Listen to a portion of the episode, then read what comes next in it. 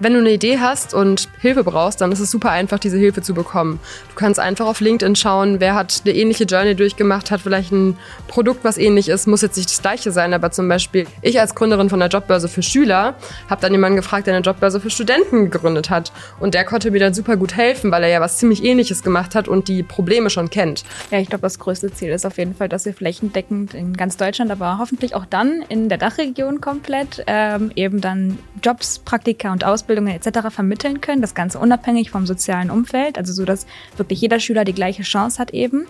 Und äh, ja, dementsprechend das größte Problem erstmal gelöst ist. Herzlich willkommen zur ersten Folge unseres neuen Macher-Podcasts. Heute sind wir da mit zwei unglaublichen Macherinnen, einmal Selina und Bersa von Junior Job. Wir hatten sie schon mal in der ersten Staffel in der Podcast-Folge, aber seitdem ist sehr, sehr viel passiert. Sie sind nach Berlin gezogen, das Unternehmen hat sich sehr, sehr weiterentwickelt und darüber sprechen wir heute einmal über die ganze Story. Vielen Dank, dass ihr da seid. Danke, dass Sie hier sein können. das beschreibt auch schon die Co-Founder-Relationship. ähm, also heute nehmen wir zum ersten Mal in dem Co-Host-Setting auf und daher darf ich auch herzlich meinen Co-Host äh, Leonard begrüßen. Genau, ich bin auch nur für, für zwei Folgen Co-Host und dann, dann wechseln wir durch, einfach um verschiedene Leute hier ein bisschen italienische Fußballmoderatoren spielen zu lassen. Sie haben mit 17 aus der Schule heraus gegründet und bauen seitdem ihr Startup Junior Job auf. Eine Jobbörse für Jugendliche mit vielen, vielen verschiedenen Sachen, beispielsweise Praktika, Jobs und noch weiteren Sachen. Darüber kommen wir auf jeden Fall später nochmal zu sprechen, aber ich würde gerne beim Anfang anfangen. Wann habt ihr die Idee zu eurem Startup bekommen? Das ist eine längere Geschichte. Wir haben nämlich damals beide selber nach einem Nebenjob gesucht, so wie gefühlt jeder in unserer Stufe. Da waren wir so 15, 16 ungefähr. Und ähm, ich habe dann an tausende Arbeitgeber meine Bewerbung rausgeschickt, die halt eben 450 Euro ähm, Minijobber gesucht haben damals noch. Jetzt sind es ja 520 Euro.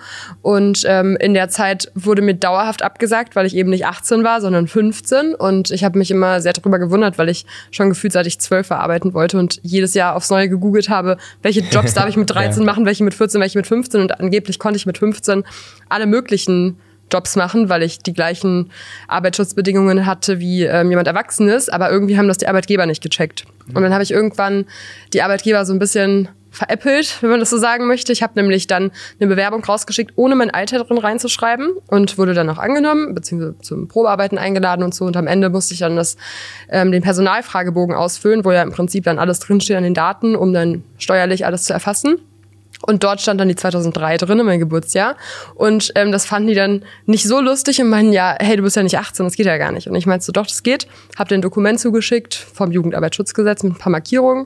Und dann haben die gecheckt, okay, es geht wirklich. Und dann habe ich einen Job bekommen. Und das war so der Anfang und dann habe ich besser davon erzählt. Ja, ich war eigentlich genau selber auch auf der Suche und habe dann halt eben quasi immer nur so Anzeigen für 18-Jährige gesehen. Und wenn ich dann mal was gesehen habe, was vielleicht auch ich einfach mal übernehmen könnte, habe ich nur Absagen oder halt eben gar keine zu der Absage bekommen. Und deswegen war das halt eben bei mir eigentlich same story. Und ja, da haben ja. sich unsere Wege eigentlich überschnitten. Naja, unsere Wege haben sich schon in der fünften Klasse überschnitten, ja, als wir in der Klasse waren. Aber ähm, zur gleichen Zeit hatte ich dann ähm, Kontakt so, so ein bisschen den ersten Kontakt zu Startups mhm. bekommen. Also ich kannte dann eine Person, die ein Startup gemacht hat und ähm, parallel hatten wir halt auch so einen Kurs in der Schule, wo wir ein Startup selber gründen konnten. Der hieß Business at School. Ähm, ansonsten ist auch Startup Teens eine gute Anlaufstelle. Ähm, genau, und dann durch diesen Kurs hatten wir dann die Verpflichtung quasi in der Schule ein eigenes Business aufzubauen. Und dann dachte ich mir irgendwann so, als ich nicht nur von Bersa diese Frage bekommen habe, sondern von allen anderen Leuten aus unserer Schule auch, wo ich meinen Job dann her habe, dass äh, man das ja eigentlich als Idee nehmen kann. Bersa und ich waren halt eben in der Gruppe und dann haben wir uns noch damals bei unserem Ehrenamt in der Jugendbuch ähm, Jury zusammengesetzt und ich meinte, ey Bersa, lass mal eine App für Schülerjobs gründen. Und dann meinte Bersa so, ja, hey, warum nicht? Und ja, wir haben halt schon sowieso gemerkt, dass wir ein gutes Team sind, auch im Rahmen des Projektkurses. Deswegen war das sehr klar. Sehr, sehr cool. Was war denn dann der Prozess? Also von der Idee, wir wollen jetzt im Prinzip eine App für junge Leute bauen, eine Jobbörse für junge Leute, die es ja zu dem Zeitpunkt eben nicht gab und jetzt heutzutage zum Glück, hin zur fertigen App beziehungsweise zu einem fertigen Produkt, worüber wir auch später nochmal sprechen. Was waren da so die verschiedenen Steps, ähm, Iterationen, wie man das ja auch nennt, Boah, wir haben uns als allererstes ja erstmal intensiv mit dem Konzept beschäftigt. Mhm. Also auch im Rahmen des Projektkurses haben wir erstmal so ein bisschen geschaut, wie soll die App aussehen, was soll sie können, was wollen wir überhaupt vermitteln und so weiter und so fort. Und eigentlich das komplette erste Jahr damit verbracht, dass wir nur so das Konzept halt eben erstellt haben, ein bisschen Businessplan geschrieben haben, ein paar Wettbewerbe eben da mitgemacht haben. Und ähm, genau, dann haben wir auch eigentlich schon relativ schnell äh, unser TikTok gestartet. Wir haben eigentlich relativ schnell äh, gedacht, okay, wo erreichen wir unsere mhm. Zielgruppe, wo erreichen wir die Jugendlichen? Klar. Wir haben dann so ein bisschen im Sommer ein paar TikToks gedreht und äh, relativ schnell gehen ja unsere Videos auch direkt viral, ne? Ja, also wir haben einfach ja. wir haben das Problem als TikTok dargestellt und das ist einfach viral gegangen, weil viele Leute das Problem geteilt haben und dann hatten wir unsere ersten TikTok-Follower und damit auch unsere erste Nutzerschaft dann langfristig, nachdem wir die App gelauncht haben. Was ja. genau kann denn die App eigentlich? Also was genau kann die App, was, wenn ich jetzt ein Schüler bin, wie kann ich die App nutzen, um einen Schülerjob zu finden? Also im Endeffekt ist es jetzt heute so, dass das Produkt soweit ist, dass die äh, Schüler eben sich anmelden können, ähm, relativ schnell am Anfang auch einen Lebenslauf dazu ausfüllen. Das geht mhm. mit wenigen Klicks. Da haben wir so ein bisschen die wichtigen Skills und Kenntnisse und so weiter eben abgefragt, die Schüler eben dann mitgeben können, wie jetzt, also anstelle von zehn Jahre Berufserfahrung hier und da, können sie eben zum Beispiel reinschreiben, dass sie Klassensprecher waren oder eben die äh, Schülerversammlung oder so mhm. eben äh, geführt haben, organisiert haben etc. Und dann können Sie sich auch direkt eben auf verschiedene Anzeigen bewerben, wie zum Beispiel Nebenjob, Praktika, Ehrenämter, Ausbildungen, sowas eben. Also quasi den Lebenslauf nochmal neu gedacht für Leute, die noch nicht so viel Arbeitserfahrung haben, oder? Yes. Ja, man findet als Schüler halt immer diese Lebenslaufvorlagen im Internet, wo dann drin steht, bitte schreib hier deinen ähm, Uni-Abschluss rein und hier dein, deine ersten fünf ja. Jobs. Und das hat man halt als Schüler einfach nicht. Und da brauchten wir eine neue Lösung für und die haben wir uns dann überlegt. Yes. Besonders spannend finde ich da, ähm, wie im Prinzip die Jobs dann bei euch auf die Plattform kommen, weil man kann jetzt natürlich eine eigene Plattform programmieren, aber davon sind eben noch nicht die Kunden bzw. die zukünftigen Arbeitgeber der Leute da. Wie habt ihr es denn da geschafft? Seid ihr einfach in ein Unternehmen gegangen, habt gesagt, wir haben jetzt hier eine App, äh, wollt ihr euch dazu anmelden oder wie habt ihr das auch strategisch gemacht? Boah, das war ein langer Weg, du. Also das hat echt bei null angefangen. Ich wusste ja selber nicht, wie man eben mhm. so ältere Leute von einem Produkt, das Klar. von zwei 18-Jährigen kommt, äh, easy überzeugt. Ähm, deswegen haben wir da relativ klein erstmal regional angefangen. Wir waren mhm. eben im Einkaufsladen vor Ort und haben da neben der Bürgermeisterin auch gepitcht, um erstmal so erstes Feedback zu sammeln, ob das überhaupt gut ankommt.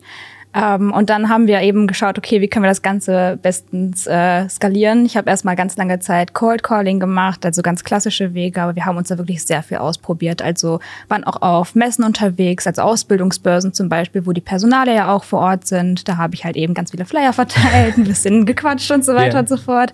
Und ich glaube, so der beste Weg war eigentlich so über Intros. Also wir haben ja durch die Wettbewerbe uns ähm, ja so eine Art Mentorennetzwerk aufgebaut und da waren hin und wieder ja eben auch Leute aus gewissen Unternehmen eben dabei, die uns uns dann eben Intros zu den Personalen gemacht haben. Das hat am besten geklappt. Ich kann mich noch erinnern, also besonders bisschen ist es schon her, aber wenn man mit euch in einem Laden war oder so und da haben die hingeschrieben, so wir suchen, wir suchen Auszubildende, wir suchen Aushilfen oder irgendwie so, dann habt ihr mal ein Foto ja. gemacht oder habt den Flyer mitgenommen und wenn ihr auf Events wart, habt ihr mal habt ihr mal gescannt, wer ist jetzt gerade relevant, wer, ja. wer, wer, hat viele Arbeitskräfte so in dem, in dem Bereich, das Schüler machen können. Ja, man muss halt einfach machen. Also naja, man kann sich ja ganz gut reinversetzen in die Zielgruppe. Also wenn man sich überlegt, okay, meine Zielgruppe, das sind Unternehmen, mhm. die junge Leute einstellen, dann denkt man nach, okay, wer ist denn da ein potenzieller Arbeitgeber? Wen kennt man vielleicht so? Okay, wir wussten jetzt, dass viele Freunde von uns bei Edeka gearbeitet haben. Dann haben wir halt auf Google eingegeben, Edeka, ähm, Telefonnummer, angerufen und gesagt, hey, wir haben eine Idee für euch. Die ist, glaube ich, ganz cool. Stellt, euch, stellt uns mal bitte durch zu der Person, die zuständig ist und ja. Ihr habt eben gerade schon das ganze Thema Wettbewerbe angesprochen und ihr habt ja im Prinzip eigentlich eure Hauptumsätze eine ganze Zeit lang über Wettbewerbe gemacht, ja. indem ihr einfach sehr, sehr viele verschiedene wirklich auch gewonnen habt und äh, in die finalen Sachen reingekommen ja. seid. Das ist ja eine Sache, die sehr häufig an Leute empfohlen werden. Also wenn beispielsweise Startup Teens oder sowas wieder die ähm, Events macht und hier die Businessplan-Wettbewerbe, dann bewerben sich ja zum Teil 800 Leute und dann die besten ja ähm, das sind 50, glaube ich, kommen dann äh, in die ganzen Votings rein und dann können man dann die einzelnen Sachen pitchen. Ihr habt jetzt wirklich sehr, sehr viele Erfahrungen durch verschiedenste Wettbewerbe. Was sind denn so die Sachen, ähm, auf die man auf jeden Fall achten muss? Vielleicht auch so No-Gos, die ihr äh, den jungen Menschen weitergeben könnt, die jetzt beispielsweise gerade zuhören und die sagen, okay, ich möchte jetzt meine Idee umsetzen. Ja, wir brauchen jetzt, wir brauchen jetzt eine Masterclass. Also wenn ich jetzt äh, eine junge Person bin, die eine Idee hat, ja, was gibt's Wettbewerbe und wie gewinne ich den Wettbewerb? also da kann man natürlich googeln. Das funktioniert aber meistens nicht so gut. Also ihr könnt auf jeden Fall bei uns im LinkedIn-Profil einfach mal unter Auszeichnungen schauen. Da ähm, stehen ein paar Wettbewerbe ähm, Wir haben es halt immer so gemacht, dass wir uns einfach immer überall beworben haben, mhm. wo es ging, weil alle Wettbewerbe haben schon irgendwas Sinnvolles an sich. Ob es dann das Mentorennetzwerk ist, das besonders gut ist oder die Förderung oder die ähm, Workshops, die man da mitkriegt.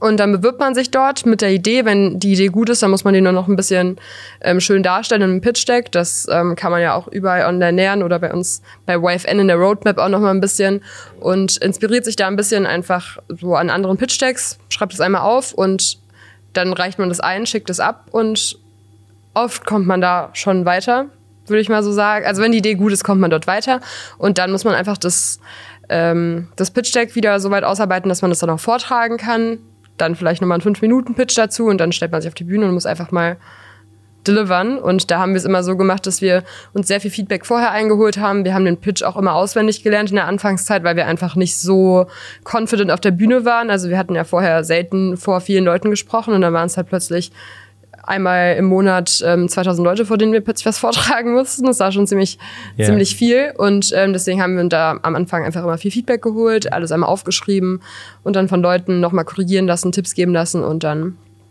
einfach gemacht. Ja, ich glaube, was, was ihr auch ganz gut gemacht habt, also ihr habt zum Beispiel immer Wert darauf gelegt, dass ihr eure Idee so erklärt, dass sie zum Beispiel auf die Sustainable Development Goals ausgerichtet sind, sodass man sich, ihr habt euch ja. immer überlegt, was denkt die Jury gerade? Was sind deren Kriterien? Was könnten deren Kriterien sein? Ja. Wenn ich jetzt ein Wettbewerb bin, der irgendwie mit staatlichen Geldern finanziert werde, dann muss ich halt auf solche Sachen Wert legen wie Nachhaltigkeit oder ähm, was, was sind wohl die Kriterien? Und dann das halt ja. möglichst in die Richtung formulieren und, und, und biegen. Ja.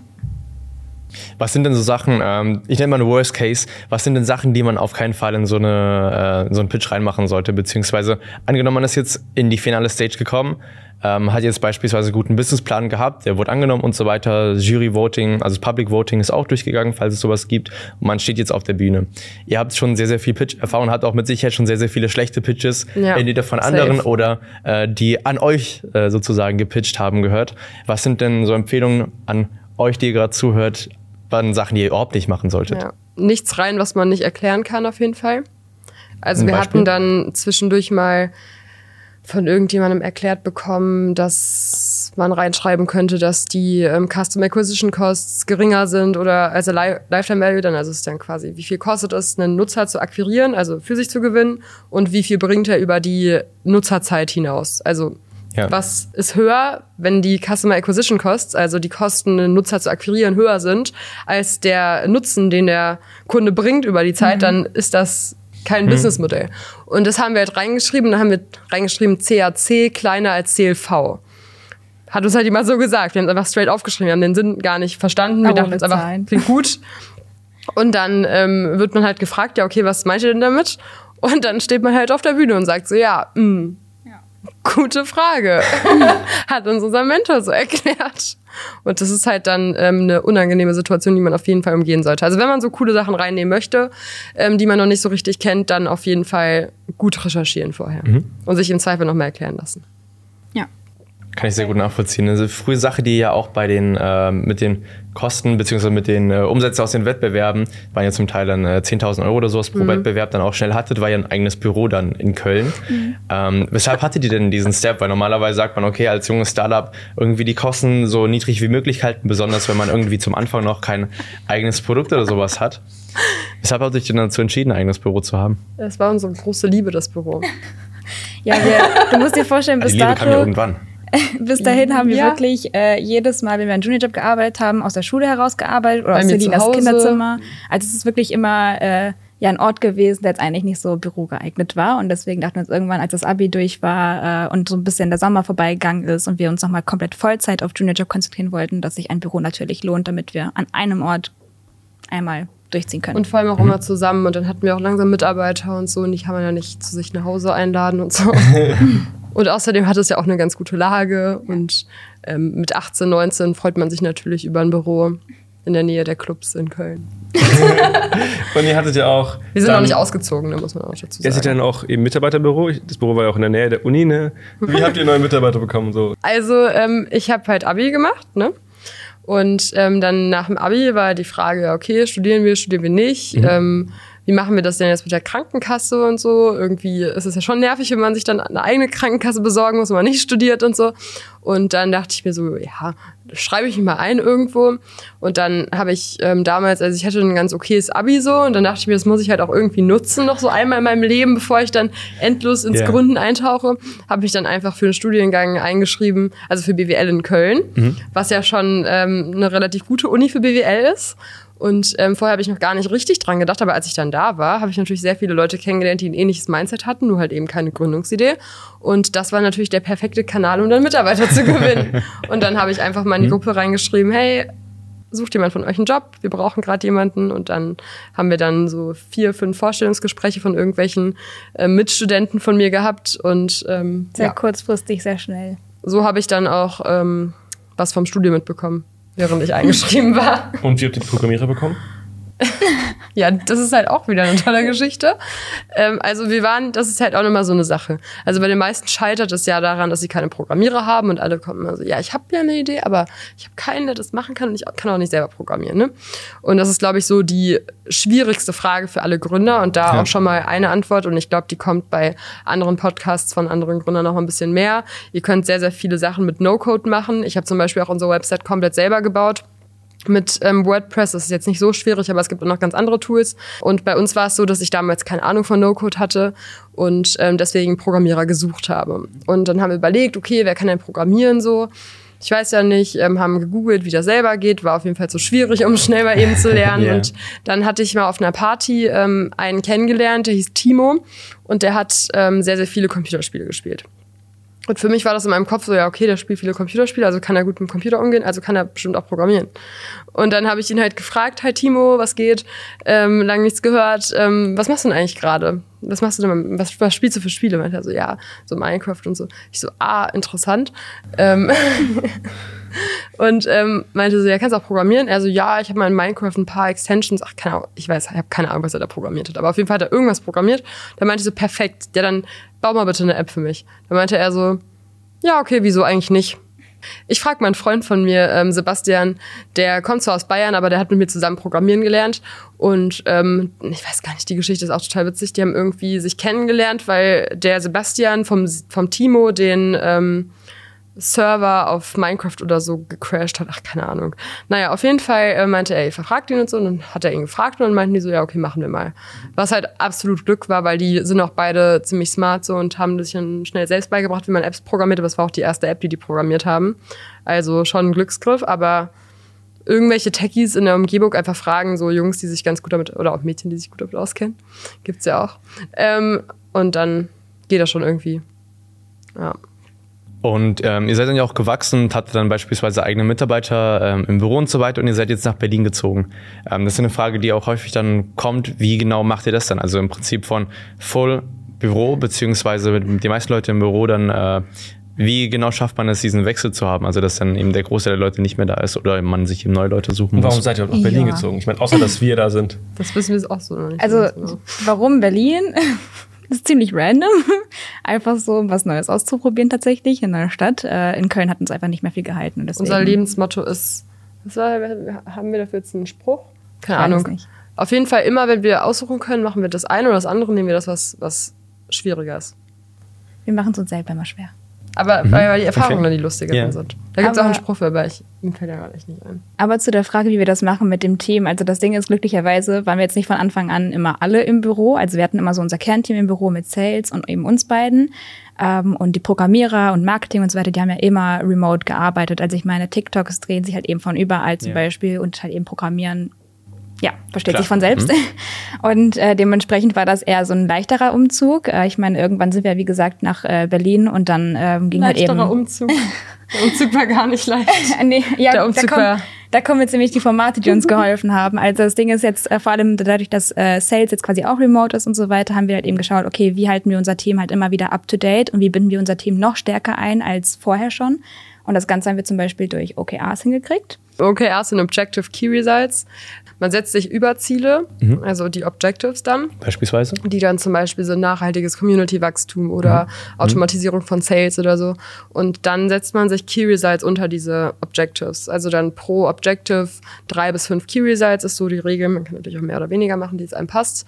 Und ähm, das sind dann messbare Tasks, also keine Tasks, messbare, messbare Ergebnisse. Und bei nachhaltiges Community-Wachstum zum Beispiel haben wir dann drin stehen 20.000 TikTok-Follower. Und das heißt dann, dass wir jede Woche einmal einen OKR-Call haben mit den Teamleads quasi. Und ähm, der ist jetzt bei uns am Montag. Und dann besprechen wir montags immer, okay, wie sieht's aus? 20.000 TikTok-Follower, wie viel haben wir schon geschafft in dieser letzten Woche? Warum haben wir es geschafft? Warum haben wir es nicht geschafft? Was können wir verbessern? Und dann reden halt so die ähm, Teamleads, also unsere, ich weiß auch nicht, die ja halt die Teams leiten, ne? Ähm, über diese Themen und besprechen, was da eben Sache ist. Und das ist sehr, sehr gut, um sich einmal die Woche abzudaten über die ganzen einzelnen Themenfelder, über den anderen ähm, Themenfeldern Überblick zu haben und letztendlich dann auch nochmal einfach mit dem Team zu connecten. Genau. Generell haben wir auch immer wieder Team-Calls jetzt eingeführt. Also wirklich in jedem einzelnen Team machen wir wirklich Weeklies. Das, jetzt habt ihr so Strukturen aufgebaut bei sowas. Ähm, aber ihr seid ja letztendlich aus der Schule gekommen, habt nie richtig gelernt, wie man sowas macht. Und jetzt habt ihr vielleicht Mitarbeiter, die sich in manchen Bereichen besser auskennen oder andere Skills haben.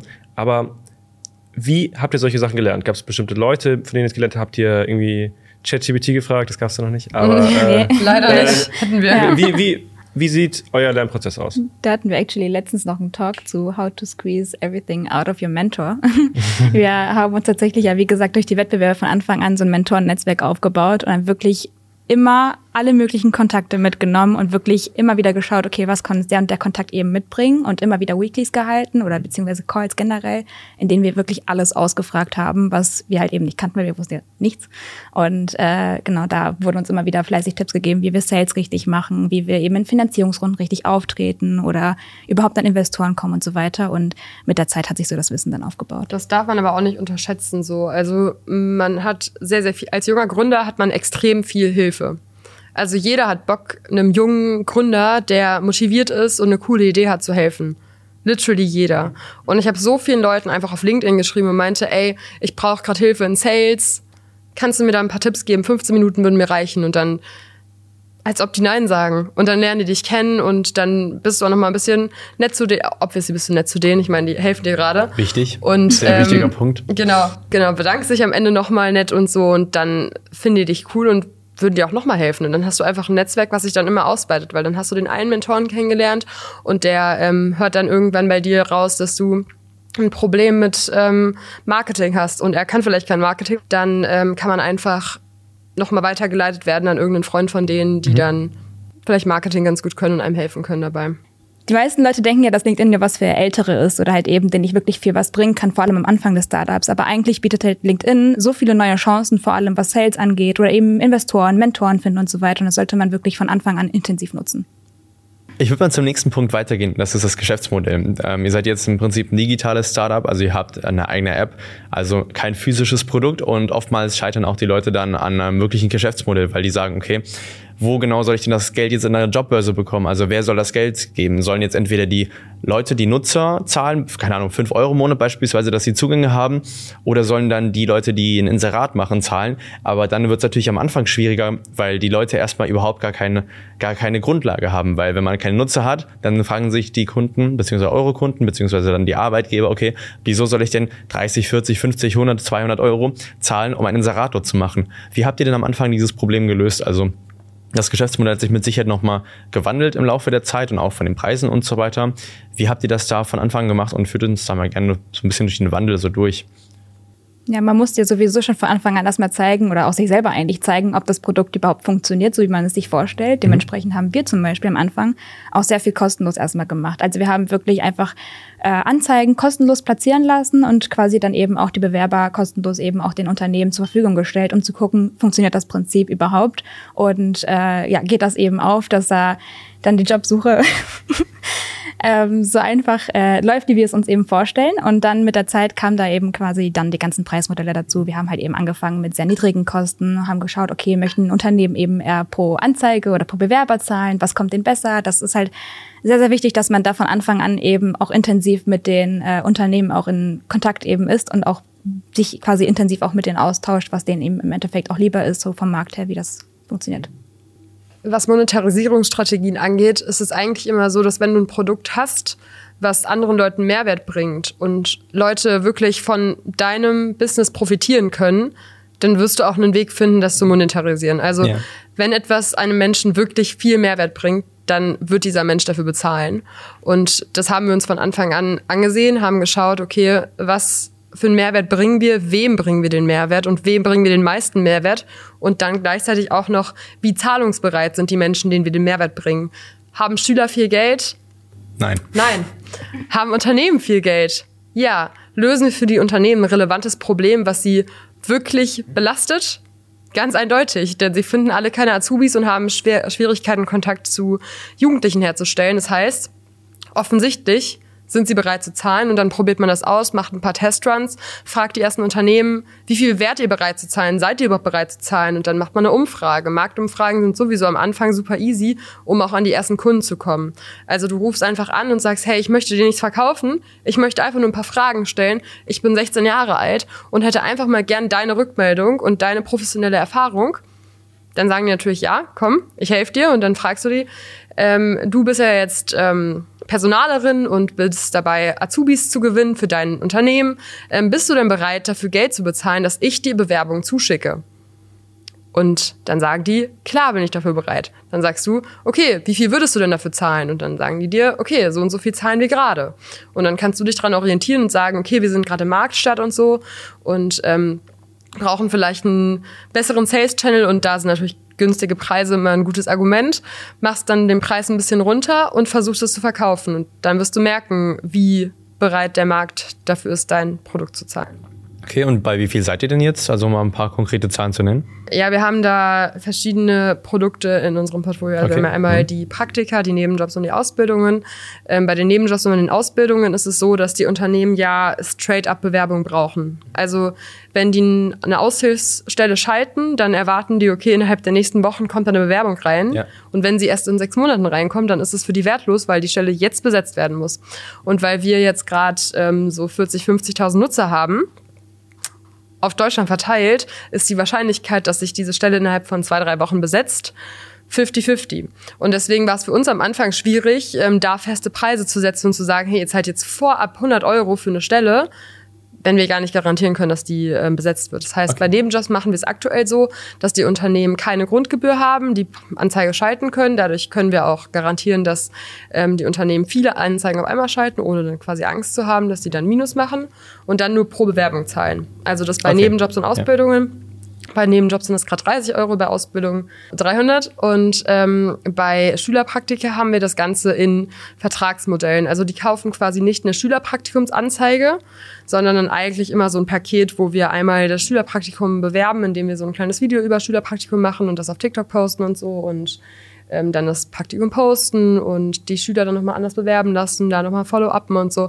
Und das ist halt dann ein gesamtes Paket, ähm, was bei Unternehmen auch immer ganz gut ankommt, wenn man so ein Gesamtlösungspaket hat und eben nicht nur Einzelteile, weil die dann weniger Arbeit haben und jeder will weniger Arbeit haben.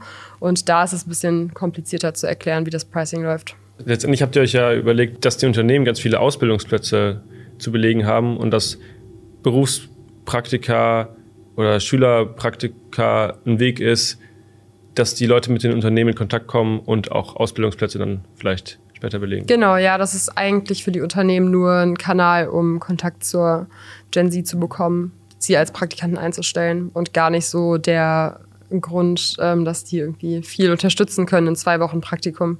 Ihr habt ja jetzt im Prinzip das Geschäftsmodell erklärt und wenn man das jetzt so zum ersten Mal hört, dann ist es schon ziemlich kompliziert aufgebaut. Also natürlich für jedes Unternehmen und so weiter ist es maßgeschneidert und die Unternehmen finden das mit Sicherheit auch super, dass es auf den eigenen Use Case maßgeschneidert ist. Aber wenn man sich jetzt beispielsweise andere Jobbörsen anschaut, wo man einfach hingeht, sagt, okay, das ist meine Anzeige, äh, ich möchte das für, keine Ahnung, so und so viele Leute schalten in so, in so einer Reichweite, dann wird es automatisch ausgerechnet.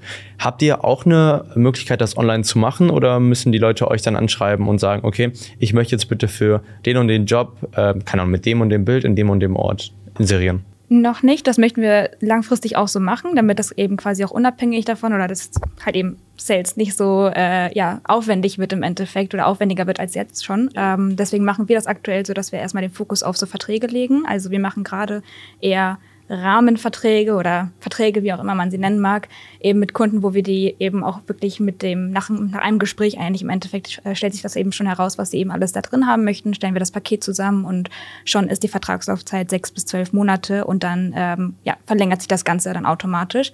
Ähm, aber ja, langfristig machen wir das eben auch online bei solchen großen Kunden wie, sagen wir jetzt mal, im Einzelhandel, in so einer Rewe oder einer Edeka oder sowas, die dann wirklich, keine Ahnung, 10.000 verschiedene Filialen haben, ist da langfristig der Plan dann auch wirklich äh, deutschlandweit dann zu gehen und dann auch Verträge im Prinzip mit der, mit der Mutter, mit dem Mutterkonzern zu machen? Weil aktuell ist es wahrscheinlich dann eher ein Edeka, ein Rewe, ein Supermarkt vor Ort. Beides. Also wir haben auch schon ähm, Kontakte zu den Mutterkonzernen und auch schon, also das Ding ist, es ist kompliziert mit diesen ganzen Einzelhändlern, ja. weil die sind nicht so organisiert, dass es einen Mutterkonzern gibt und da sitzt eine Person und die äh, sorgt dann dafür, ja. dass alle äh, Mitarbeiter bekommen, sondern es ist so, dass da der Mutterkonzern ist und das ist eine Person, die bedient dann die Regionalmärkte in dem Bundesland und die andere macht das dann in der in dem Kreis und der andere macht das dann für alle einzeln und dann gibt es noch Unterkaufmänner, die dann quasi Edeka als Franchise nutzen. Ich weiß jetzt nicht, wie das bei Edeka wirklich heißt, aber die kaufen sich dann quasi quasi die Marke ein, aber machen den ganzen Supermarkt selber. Und das Ganze geht entweder bei uns auf der Web-App oder wir machen es halt meistens so, dass die Unternehmen sich gar nicht erst registrieren müssen bei uns, sondern eben einfach ihre Anzeigen über unser Typeform auf unserer Website wiederum, also ein anderes Formular, ähm, dann quasi eingeben und das dann automatisch bei uns in der App dann quasi geschaltet wird und sie dann eben die Bewerbungen alle per Mail erhalten. Und einige Unternehmen oder viele Großkonzerne und so weiter arbeiten mit so ATS-Systemen, also Bewerbermanagement-Systemen, ähm, worüber sie dann quasi einmal gebündelt über verschiedene Jobbörsen so ihre Bewerbungen verwalten. Da bieten wir auch Anbindungen an. Man kann die Anzeige aber auch einfach direkt übers Typeform schalten. Also man kann auf unsere okay. Website gehen und mhm. dann ein Formular ausfüllen und dann ist die Anzeige quasi online. Am Anfang war ja im Prinzip dann Berster, die bei euch dann die Sales gemacht hat, die dann die Leute Cold Call mäßig angerufen hat mit Hallo, möchtet ihr bei uns eine Anzeige schalten? Das ist ja auf irgendeiner Dimension dann nicht mehr tragbar, dass dann äh, eine Person dann bei euch die ganze Zeit die Leute anruft. Wie schafft ihr es denn, äh, auf euch aufmerksam zu machen im Prinzip, dass so viele Unternehmen wie möglich euch sehen und dann am Ende auch Anzeigen schalten. Ja, da gibt's verschiedene Programme für. Die heißen ähm, CRMs, Customer Relationship Systems oder Kundenmanagement-Systeme auf Deutsch. Und ähm, die gibt's von verschiedensten Anbietern. Wir haben jetzt HubSpot zum Beispiel. Ist auch am Anfang kostenlos, ähm, wenn man jetzt nicht upgradet. Und ähm, dort sammelt man dann im Prinzip alle Kontakte. Das war auch schon wichtig, als Bersa dann quasi ähm, gecold-called hat. Da haben wir nämlich anders angefangen. Da kann Bersa mal ja, ich habe damit angefangen, dass ich ganz äh, Google Maps entsprechend da rausgesucht habe, welche Läden es da gibt. Also dass ich wirklich in jedem potenziellen Laden deine Anzeige schalten lassen kann. Die habe ich dann alle auf Word gesammelt tatsächlich, in so einer Tabelle. Nicht mal auf Excel? Nicht mal auf Excel. irgendwann kam das Upgrade zu Excel und mhm. dann irgendwann haben wir dann gemerkt, okay, wir brauchen irgendein CRM-System. Und wir wussten halt zu dem Zeitpunkt nicht, was ein CRM-System ist. Wir wussten einfach nur, wir brauchen irgendwie irgendein Programm, wo wir das alles speichern können. Also Kontaktdaten, ähm, Name des Ansprechpartners, Unternehmensname, wie viele Mitarbeiter das Unternehmen sucht, wo es sitzt und wie weit wir im Prozess sind, also ob wir die schon angerufen haben oder nicht und so. Und dann haben wir irgendwann davon erfahren, dass es ähm, CRM-Systeme gibt. Das sind, äh, wie gesagt, diese Customer Relationship Systeme und dort ähm, kann man eben dann alle Kunden einmal aufschreiben und sieht dann immer die Fortschritte, die man mit den Kunden macht, was schon ziemlich praktisch ist. Und ähm, so haben wir halt eben jetzt auch den Überblick. Wir haben jetzt, glaube ich, weiß ich nicht, bestimmt so 3000, 4000 Kundendatensätze oh, okay. in unserem CRM drinne. Also das ähm, wird dann immer mehr mit der Zeit. Und dann gibt's halt eben auch noch die Möglichkeit in HubSpot, dass man nicht immer anrufen muss, Mails zu schreiben. Und ähm, dann kann man sich eben so Mailinglisten zusammensuchen mit ganz verschiedenen E-Mail-Adressen. Ähm, wie auch immer man die dann bekommt. Ähm, und wenn man diese E-Mails bekommen hat, ähm, das kann man machen, indem man dann einfach mal im Internet zum Beispiel nach Stellenanzeigen sucht und dann auf jeder Website die Karriere at Mail reinschreibt und so oder halt ein paar andere Wege geht, die halblegal sind. Ähm, man kann es automatisieren, genau. Ähm, machen auch so alle Unternehmen, die ich kenne, also könnt ihr mich gerne privat fragen, ähm, wie man das machen kann. Jedenfalls sammelt man diese E-Mail-Adressen und dann ähm, macht man das in so einer Mailingliste einfach dann Einmal schickt man eine Mail, schreibt, hey, das ist unser Angebot. Wir haben jetzt zum Beispiel ein Webinar ähm, und sagen, hey, kommt zu unserem Webinar. In dem Webinar erklären wir unser Produkt und das ist dann quasi ein guter erster Sales Funnel. Aber genau, ähm, man hatte diese Mail und dann schickt man fünf Tage später nochmal eine Mail raus mit einer Erinnerung, hey, hast du die Mail gesehen? Willst du dich vielleicht auch anmelden? Dann nochmal fünf Tage später wieder eine Mail und sagt nochmal, letzte Chance zum Webinar, komm rein und so. Und dann ähm, hat man Ja. dadurch halt einen sehr einfachen Kanal, wie man Kunden gewinnt, die dann das Produkt schon kennen. Und dann lohnt sich auch viel mehr, dass Berser dann da anruft, als wenn Berser einfach jeden anruft und aus dem Nichts 50 Mal pitchen muss, wer wir eigentlich sind, was ja gar keinen Sinn macht. Und es viel schlauer wäre, einfach eine Mail rauszuschicken und dann ist die Conversion halt kleiner. Also, also Conversion heißt, wie viele davon dann zum Kunden werden, aber der Zeitaufwand ist dementsprechend auch deutlich Klar. kleiner. Und deswegen sollte man auf jeden Fall mit solchen Tools arbeiten. Da kann man sich auch ganz gut einlesen. Also HubSpot zum Beispiel hat jetzt eine Academy damit drinne, wo man ähm, was über HubSpot lernen kann und dann gibt's ganz viele Lernsessions und so. Und das ist, also wenn ihr einen Skill lernt, dann lernt ähm, CRM-Systeme. Das ist auf jeden Fall extrem hilfreich. Und würdet ihr so ein CRM-System auch schon einen Step früher empfehlen, wo man beispielsweise noch mit keine Mentoren sich unterhält, mit möglichen Kontakten, die irgendwie helfen können, also um den MVP, also Minimum Viable Product, also ein Prototyp im Prinzip zu Ja. bauen? Oder würdet ihr sagen, nee, erst wenn man dann Umsätze hat, erst wenn man wirklich äh, anrufsmäßig, ähm, um Umsätze zu generierende Leute anruft? Also es gibt eine kostenlose Version, die hat auch ein paar Funktionen, auf jeden Fall nicht genug für uns. Also es gibt kostenlos, dann gibt Starter, wir brauchen jetzt die Pro und ähm, kratzen schon am Enterprise, weil wir ein paar Funktionen freigeschaltet haben wollen. Ähm, aber genau, wenn man ganz am Anfang ist, ist auf jeden Fall schon mal die kostenlose Version besser als jegliche Excel-Tabellen, die du dir selber anlegen Ja, kannst. aber letztendlich für den Anfang ne, muss man nicht so zahlen. Man kann auch erstmal eine Notion-Datenbank sich erstellen für den Anfang und da erstmal ähm, ja, da einfach einen. Überblick zu haben. Ja. Ja, wir haben uns auch unser CRM-System auch auf ClickUp nochmal selber gebaut oder versucht selber zu bauen. Das hat aber so semi gut geklappt. Deswegen würde ich schon sagen, bei uns im Fall hätten wir halt schon viel früher HubSpot auf jeden Fall nutzen sollen. direkt von Anfang an. Genau. Weil wir halt auch schon von Anfang an eben mit größeren Datensätzen auch gearbeitet haben. Also mit viel, Man mehr. wird es halt auch eh brauchen. Also das Ding ist, früher oder später braucht man es halt eh spätestens, wenn man diese ganzen Mailinglisten machen möchte. Das heißt, wenn man dann alle Daten schon mal wenigstens drin hat, muss man halt danach nicht mehr wechseln. Und ähm, ich weiß nicht, ob wir das jetzt auch schon bei uns in der Roadmap drin haben, welche CRM-Systeme es gibt und wie man die vergleichen kann. Und Ist so. gerade eine Arbeit. perfekt, ja, dann kann man sich das da ja auch nochmal anschauen. Weil das Ding ist, wir haben uns damals für HubSpot entschieden, weil wir einfach Leute kannten, die bei HubSpot waren und da nicht groß drüber nachgedacht. Aber genau. Würdet ihr denn im Moment noch wechseln oder sagt ihr, nee, wir sind jetzt schon einmal so warm mit HubSpot, lohnt sich nicht nochmal? Wahrscheinlich bleiben wir bei HubSpot. ja. Okay. Im vergangenen Jahr habt ihr dann ja gesagt, okay, wir haben jetzt ein funktionierendes Geschäftsmodell. Wir können jetzt eigentlich Geld von Investoren aufnehmen, um das Ganze größer zu machen, damit wir schneller wachsen können, ähm, damit wir einfach Mitarbeiter einstellen können und so weiter. Erstmal, wie entscheidet ihr, ob ihr Investment aufnimmt oder nicht? Und wie habt ihr das dann gemacht? Also wir hatten halt eben kein funktionierendes Geschäftsmodell. Das war ja das, ähm, das war ja der Grund, warum wir Investoren reinnehmen mussten. Hätten wir ein funktionierendes Geschäftsmodell gehabt und laufende Umsätze und so damals, hätten wir sie ja nicht gebraucht. Ähm, aber das ist bei den meisten Startups so, dass man nicht von Anfang an ein funktionierendes Geschäftsmodell hat, weil man ja oft noch längere Zeit braucht, um das Produkt zu entwickeln, an dem Punkt, dass man es verkaufen kann. Und ähm, das war halt auch der Punkt, den wir damals hatten. Also es war jetzt, glaube ich, Was hat genau nicht funktioniert an dem Geschäftsmodell? Also, Ja, also- es hat ja eigentlich funktioniert, aber es war halt noch nicht Ja. so, dass ihr profitabel wart. Ja, also im Oktober des letzten Jahres waren wir an einem Punkt, da hatten wir die App gerade so seit drei, vier Monaten online oder so, also die offizielle, ähm, die dann nicht mehr die Beta war und ähm, haben dann versucht, Sales zu machen. Und das war aber auch so der Anfang von uns in Sales. Da haben wir auch gerade so auf HubSpot gewechselt und so. Also waren noch relativ am Anfang, was die ganze Sales-Geschichte angeht. Ist ja auch fast schon ein Jahr her. Und ähm, dann gemerkt, dass es irgendwie doch nicht so schnell geht, viel Geld zu verdienen. Also wir hatten damals so kleine Umsätze, dann hatten wir mal einen Laden bei uns in der Stadt oder so, der eine Anzeige geschaltet hat. Dann haben wir dadurch halt mal 100, 150 Euro umgesetzt, aber davon bezahlen sich halt keine Entwickler und Marketingleute und ein Büro und so.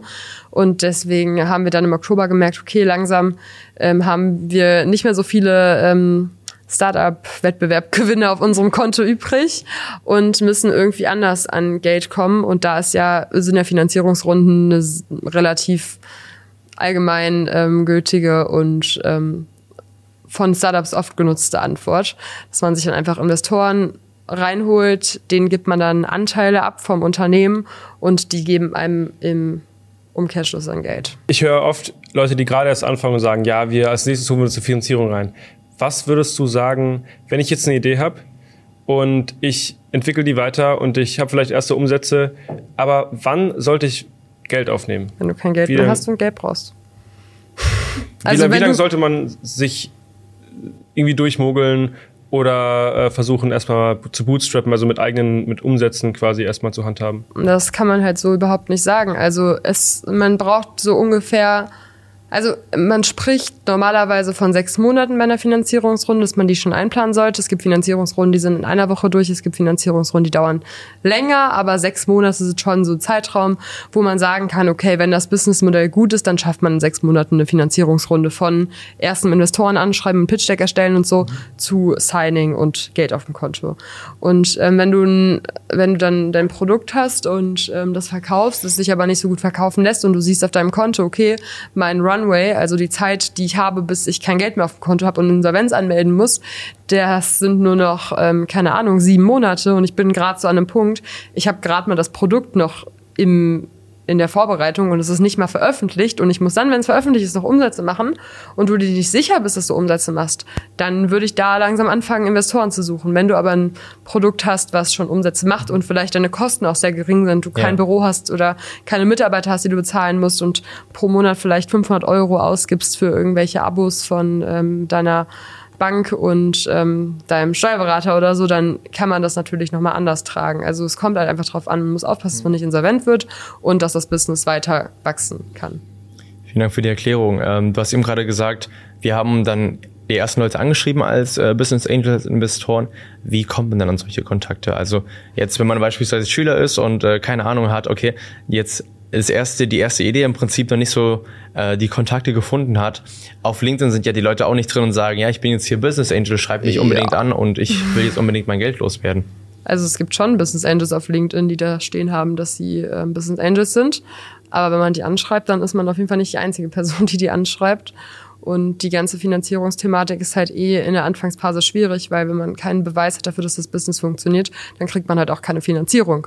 Das heißt, man muss erstmal gucken, dass man ähm, die Übergangszeit von ich habe eine Idee zu ich habe eine Idee, die wird safe funktionieren und hier sind die Beweise, diese Zeit, die muss man eigentlich überbrücken mit Fördergeldern und irgendwelchen Wettbewerben, wie wir eben gesagt haben. Da kann man sich einfach echt mal im Internet was durchschauen. Wir haben, glaube ich, auch sogar eine Auflistung bei uns in der Roadmap drinstehen. Vom Young ähm, Founders Network auf unserer Website. Genau, von YFN haben wir, ein, haben wir eine Listung von den ganzen Fördermitteln und die sollte man sich dann übergangsweise holen. Wenn man dann an einem Punkt ist, wo Investoren dein Business einmal anschauen und sich denken, oh, da möchte ich rein investieren, weil das wird mir in fünf Jahren richtig, richtig viel Geld zurückgeben. Wenn man an dem Punkt ist, dann kann man anfangen, Investoren zu suchen und dann findet man die von alleine. Also wenn man schon so weit gekommen ist, dann hat man schon bei 20 Startup-Programmen mitgemacht und 20.000 Mentoren gefunden und die kennen dann wieder Investoren und so und dann geht das eigentlich dadurch. Und wenn man wirklich keine Investorenkontakte hat, dann fragt man halt eben Freunde, die haben welche. Empfohlen zu werden ist immer besser als anzuschreiben und worst case schreibt man die auf LinkedIn an. Es gibt Listen im Internet, dann googelst du ja Investoren im Bereich Bildung und dann kriegst du eine Liste. Ich würde mal ein bisschen in die Zukunftsperspektive gehen. Ähm, bei euch ändert sich natürlich auch sehr, sehr viel und bei Startups eine 10-Jahres-Vorsage zu sagen, ist ja absolut lächerlich und auch fünf Jahre sind schon sehr, sehr äh, ein Jahr spontan. Auch. auch ein Jahr. Aber wir machen mal äh, sehr, sehr optimistische drei Jahre. Ähm, wo seht ihr denn Junior Job? In welche Richtung wollt ihr gehen? Ähm, teammäßig natürlich, auch von dem Produkt. Was soll sich aktuell noch ändern? Was ist gerade noch in ähm, der Entwicklung und so weiter und so fort? Ja, ich glaube, das größte Ziel ist auf jeden Fall, dass wir flächendeckend in ganz Deutschland, aber hoffentlich auch dann in der Dachregion komplett ähm, eben dann Jobs, Praktika und Ausbildungen etc. vermitteln können. Das Ganze unabhängig vom sozialen Umfeld, also so, dass wirklich jeder Schüler die gleiche Chance hat eben. Und äh, ja, dementsprechend das größte Problem erstmal gelöst ist. Also das ursprüngliche Problem, was sie hatten mit Junior Job. Und was das Unternehmen selbst angeht, wir haben jetzt nicht irgendwie das Bedürfnis danach, dass wir jetzt 200 Mitarbeiter haben oder so. Also uns ist es eigentlich relativ egal, mit was für einem großen Team wir dieses Ziel erreichen, wenn wir es erreichen. Und dementsprechend konzentrieren wir uns gerade darauf, dass wir Junior Job ähm, profitabel machen, dass wir nicht mehr auf externe Gelder angewiesen sind und ähm, selbstständig arbeiten können an der ganzen Geschichte und nicht dauerhaft in irgendwelchen Finanzierungsrunden stecken und gucken, dass wir eben Break-Even sind, also quasi gleich viel ausgeben, wie wir einnehmen oder noch besser, profitabel. Und ähm, ja, dann im nächsten Schritt, wenn wir profitabel sind und sehr viele Stellen online haben, dann überlegen wir uns dann nochmal, ob wir jetzt noch Frankreich und Spanien und England angehen wollen oder dann sagen, hey, Stepstone, hast du Lust? Exit. spielen wir ein Spiel und zwar ähm, das Bad Review Spiel. Wir haben ein paar schlechte gespannt. Bewertungen rausgesucht. Äh, aber tatsächlich gab es nicht viele. Nein, tatsächlich gab es nicht viele. Ich hab, aber es gab nicht eine, viele. ich hab den es gab hauptsächlich einen Punkt. Es gab hauptsächlich einen Punkt in schlechten Bewertungen. Und zwar, coole App, mag ich, aber leider noch keinen Job in meiner Stadt. Jetzt ja. müsst ihr mal erklären, warum. Wie kommt's? Wie kommt's? Ähm, ja, wir sind halt nicht in jeder Stadt aktiv. Naja, das kann man ja so nicht sagen. Wir sind theoretisch schon in jeder Stadt aktiv. Ja, good point. Aber nicht in jeder Stadt sind da Anzeigen, auf die man sich wiederum bewerben kann. Und das äh, Habt ihr im Prinzip sowas eingeplant, dass man ein bisschen so mal crowdmäßig unterwegs ist? Beispielsweise, ähm, wenn jemand sagt, okay, ich habe jetzt ein TikTok gesehen, ähm, bei mir hat beispielsweise, keine Ahnung, das Edeka vor Ort oder Einzelhandel vor Ort hat jetzt äh, hier eine Anzeige, dass man die Sachen beispielsweise bei euch einscannt, beziehungsweise dass dann äh, die Leute dann die Intro in den Läden machen, falls sie irgendwie einen Flyer oder sowas und DIN A4 Dinge habt. Also, dass man ein bisschen mehr so Crowd-Mindset mit reinbringt, dass, wenn es nicht in dem Ort drin ist, dann sollen die Leute einfach kurz in den Laden hingehen und können das, keine Ahnung, dem äh, Leiter da, dem Marktleiter oder sowas geben. Das selbst ja, dann können sie sich auch bewerben auf den Job. Das ist ja auch, das, äh, auch Teil des Problems. Also Social Anxiety ist in dieser Generation ja doch hier und äh, da mal Thema. Und ich glaube, das ist halt schon ein großes Problem, dass sich nicht jeder Schüler da direkt traut, äh, vor Ort einmal reinzuspazieren und sich direkt zu bewerben. Und ich denke, man wird es genauso schwer sein, halt eben auch äh, ja, zu versuchen, diesen Kunden eben auf unsere oder dieses Unternehmen auf unsere Plattform zu bringen. Ja. Also es macht ja für den Schüler ja auch keinen Sinn. Also wenn der Schüler sich traut, reinzugehen und ja. eine App vorzustellen, dann wird er sich auch trauen, reinzugehen und zu fragen, ob er da arbeiten kann. Ja. Und ähm, es wäre ja dumm vom Schüler dann die App vorzustellen und ähm, dafür zu sorgen, dass die... macht, dass man irgendwie nochmal 20 Euro dazu gibt? Ja, das ist ja vielleicht dann schon, ja. Ja. ja, aber das ähm, wird halt auch nicht so schnell gehen dann. Und ich glaube einfach, also wir haben gerade 600 Stellen in der App drinne und 600 Stellen auf, keine Ahnung, wie viele Städte es in Deutschland gibt, aber auf jeden Fall mehr, ähm, ist halt einfach nicht flächendeckend. Und deswegen ist halt auch gerade die App, also das müssen wir halt auch immer wieder erklären bei unseren Usern, dass wir halt ein Startup sind und versuchen, so viele Jobs wie möglich auf der App zu haben, aber es halt einfach dauern wird, bis wir wirklich für jeden überall was haben. Und es ist ja auf jeder Jobbörse so, dass die nicht jeden beliebigen Job für die Person haben. Kommen wir zum nächsten Game und zwar dem Co-Founder-Game. Wir stellen euch jetzt zehn Fragen und ihr müsst in eurer Notiz-App in einem, in einem kurz paar Wörtern oder so die Antwort vornotieren und dann ähm, nacheinander, also gleichzeitig zeigen und dann nacheinander erklären, warum ihr euch so entschieden habt.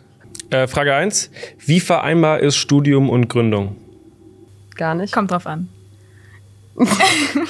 Was heißt, kommt drauf an? Also es gibt ja schon ein paar Cases, wo es ja funktioniert hat. Ich glaube, Alex und Nico haben da letztens ja mal was vorgestellt, dass die da halt eben Studium und Gründung gleichzeitig irgendwie hingekriegt haben. Bei uns war das aber eher Fokusthema und wir wollten eben nicht irgendwie random halt parallel was anfangen zu studieren, sondern wirklich von Anfang an Vollzeit äh, eben unsere Zeit da reinstecken. Und ich glaube, das war halt eben auch ein riesen Pluspunkt für uns, dass wir uns von Anfang an eben auch total dafür committed haben und äh, ja, wir haben auch unsere Zeit da gebraucht. Deswegen würde ich sagen, in unserem Case war es eigentlich eine gute Entscheidung gegen das Studium. Und die Leute, die es parallel machen, denen bringt das ja auch oft was. Also der Milan zum Beispiel, der studiert ja, der kommt bestimmt auch noch mal in der Folge, der studiert ja äh, Maschinenbau und hat ein Maschinenbau-Startup, so, dann macht das natürlich Sinn. Und vor allem auch viele Startups sind ja am Anfang so, dass die nur so 10, 20 Stunden die Woche oder so im Startup arbeiten und dann den Rest studieren können. Das ist halt auch nochmal eine andere Sache, aber wir machen es halt echt Vollzeit. Und zu einem Vollzeitjob, den wir auf gar keinen Fall aufgeben wollen, nochmal ein Vollzeitstudium zu machen, ist halt schwierig. Berufsbegleitend könnte man machen, aber wir pokern eigentlich schon darauf, dass wir damit ähm, ausreichend Erfolg haben werden, dass wir nicht studieren müssen in unserem Leben. Also. Was ist die Sache, die ihr an, eurem, an eurer Mitgründerin am meisten schätzt? Leidenschaft zu essen Sie und Humor. Essen genauso wie ich. Dazu muss man, glaube ich, sagen, dass ihr zusammen wohnt auch, also halt in der WG. Und das ist praktische aber Sache. auch bevor wir zusammen gewohnt haben. Ihr baut ja zusammen ein Unternehmen auf und ihr wohnt aber auch zusammen. Wie kriegt man das irgendwie hin? Also nach zehn kein Business, wenn, also elf ist so das Maximum. Mhm. Also um eigentlich um zehn. durchgehalten? Aber nein, aber oft. Hm? Also wenn wir manchmal, manchmal hat man ja diese Nachtsessions, die sind ja auch nice, so die fühlen wir auch. Das ist auch einfach ein Vibe. Mhm. Aber wenn wir normalerweise, wir haben eine Nachtsession in zwei Wochen oder so. Und wenn wir keine Nachtsession haben, halt am ab 10 eigentlich nicht mehr, ab 11 auf gar keinen Fall. Und dann. Wir sind uns aber auch beide relativ einig, wie wir so unseren Alltag gestalten und dementsprechend nehmen wir uns auch gerne mal das Wochenende frei. Ja, eigentlich immer. Äh, eigentlich Außer immer. heute. Also darauf, genau, außer heute. aber ja, genau. Und leben halt eben so oder haben halt eben das gleiche Verständnis davon. ist ganz praktisch. Ja, Privatleben über Firma. Nennt eine Person außer euch, einen wesentlichen Einfluss auf euer Startup hatten. Stefan. Jose. War das, wie ihr es gehofft hattet? Also sie meinte, sie hat, sie hat Stephanes, wegen Stefan und Johannes. Und ich habe Jose. Johannes, Jonas, Jose, Jose. Achso. Johannes Stefan. Also Ja, nicht das zwei sind Personen unsere? Investoren. Ah, okay. Alle, Sehr ja. cool. Und wie lange sind die jetzt schon bei euch äh, im Prinzip als Mentoren auch Seit davor sieben beteiligt? Monaten. Okay. Wie viele Stunden arbeitet ihr die Woche? So durchschnittlich. 50? 50? Es ist erstaunlich, vorhin äh, beim oder in, in einer der nächsten Folgen, ähm, die Jungs von Otinga, die hatten auch genau dieselbe Zeit. Ja. Sehr spannend, wie das so von Co-Founder zu Co-Founder Ja. sich ähnelt. Durchschnittlich. Hatten die beiden dieselbe Zeit oder hatten die auch 50? Beide mal dieselbe Zeit, 55. 55. 55. Was ist die größte Hürde, die ihr bisher im Startup überwunden habt? Ich habe was ist nach dem Abi und Bersas Medizinstudium. Finanzierung, Gründerteam. Also wenn dann halt eben wollen wir eine Finanzierungsrunde oder nicht oder vor allem am Anfang beim Gründerteam waren wir halt eben ein paar mehr, aber relativ schnell hat sich das wegen der Studiumsfrage halt eigentlich auch geklärt. Wie viele Schnell mehr? würde ich jetzt nicht Ja, sagen. deswegen, Was das du? das, was ich hörte. Ja, viele also das, das Schwierigste war, dass Bersa halt ähm, Medizin studieren wollte und ähm, sie leider nicht angenommen wurde. Und wir deswegen dann beide Vollzeit gegangen sind. Aber hätte sie ihr Medizinstudium angefangen, Wär's wäre es, glaube ich, geworden. anders gegangen. Und würdest du sagen, bist du glücklich darüber? Voll. Ja? Also ich habe mich auch eigentlich nur beworben, weil wir, ich meine, wir haben uns auch damals doch gar nicht, wir wussten ja gar nicht, wohin unsere Reise geht und deswegen war man natürlich halt eben so, okay, ich bewerbe mich einfach mal, weil ich meine, hätte ja auch alles anders kommen können und I don't know, so wie es das Schicksal wollte, wurde ich nicht angenommen. Was ist eure wichtigste Fähigkeit als Startup-Gründerin? Kreativität. Kommunikation, Das ist doch schön. Okay. Wie viel Das Kommunikation? ergänzt sich doch. ja intern halt eben auch vor allem, dass man äh, das Team leiten kann oder halt eben sich vor allem im Gründerteam äh, ohne große Hürden oder Schwierigkeiten austauschen kann, äh, sodass man eben nicht die ganze Zeit bei einem Punkt stehen bleibt, sondern relativ schnell vorankommt. Welchen einen Ratschlag würdest du jemandem geben, der darüber nachdenkt, ein eigenes Startup zu gründen? Einfach machen. Wenn du einen Tag lang in irgendeinem Unternehmen CEO sein könntest, welches Unternehmen wäre das? Irgendein Food-Unternehmen, vielleicht Hitchler. IHK. Was? Lacker? Wieso IHK? IHK? Warum? Internationale Handelskammer. Ja, Ja. wieso? Steht das für international? Industrie, Ja, Industrie- und Handelskammer. Handelskammer. Ah, Industrie- und Handelskammer. Ähm, ja, die IHK, weil ähm, die soll ja eigentlich Unternehmen unterstützen. Ich habe aber noch nicht so viel Unterstützung von der IHK erfahren und ich würde dann so ein paar Prozesse einleiten, wie die IHK ähm, Startups besser unterstützen kann. Das ist schön. Oh, Ja, das ne? ist gut. Ich hätte Bock, Essen um mich herum zu haben, deswegen Food. Süßigkeiten, sagst du? Ja. Cool. Was habt ihr in der Schule zum Thema Gründen gelernt? Nicht Yes. viel. Mir ist kein Wort eingefallen, äh, kein besseres, aber ich habe Durchfuchsen geschrieben. ja, das ist gut. weil ich habe in der Schule sehr oft ähm, so mich halt durch, durchgemogelt. Und ähm, dadurch habe ich sehr viele Strategien gelernt. Und diese Strategien ähm, sind gut gewesen, um dann auch gute Strategien im Gründeralltag zu haben. Beispielsweise? Ja, englische Texte mit DeepL zu Oh, übersetzen. hm. Ähm, hätte ich in ChatGPT-Zeit Schule gehabt, hätte ich da bestimmt auch noch ein paar mehr Skills Ach, gelernt, ähm, wie man Leute möglichst gut ähm, beeinflussen kann. Lehrer zum Beispiel, Ja. was Noten angeht, wie man, ähm, wie man äh, so tun kann, als ob man sehr viel Ahnung hat, ohne einen blassen Schimmer zu haben. So habe ich das gar nicht gedacht. Ich glaube, dann würde ich auch meine Antwort umbenennen in Disziplin und äh, Durchhaltevermögen. ja, Disziplin passt. Ähm, das war vor allem meins, aber ich dachte jetzt so speziell zum Thema Gründen, ähm, weil da nicht viel tatsächlich. Also da wird das jetzt nicht irgendwie, also bei uns in der Schule jedenfalls nicht so nahegelegt. Das war das Schlusswort. Vielen Dank, dass ihr da wart. Und vielleicht haben wir in einem Jahr nochmal einen Podcast, wo ihr erzählt, wie es weitergegangen ist. Yes. Gerne.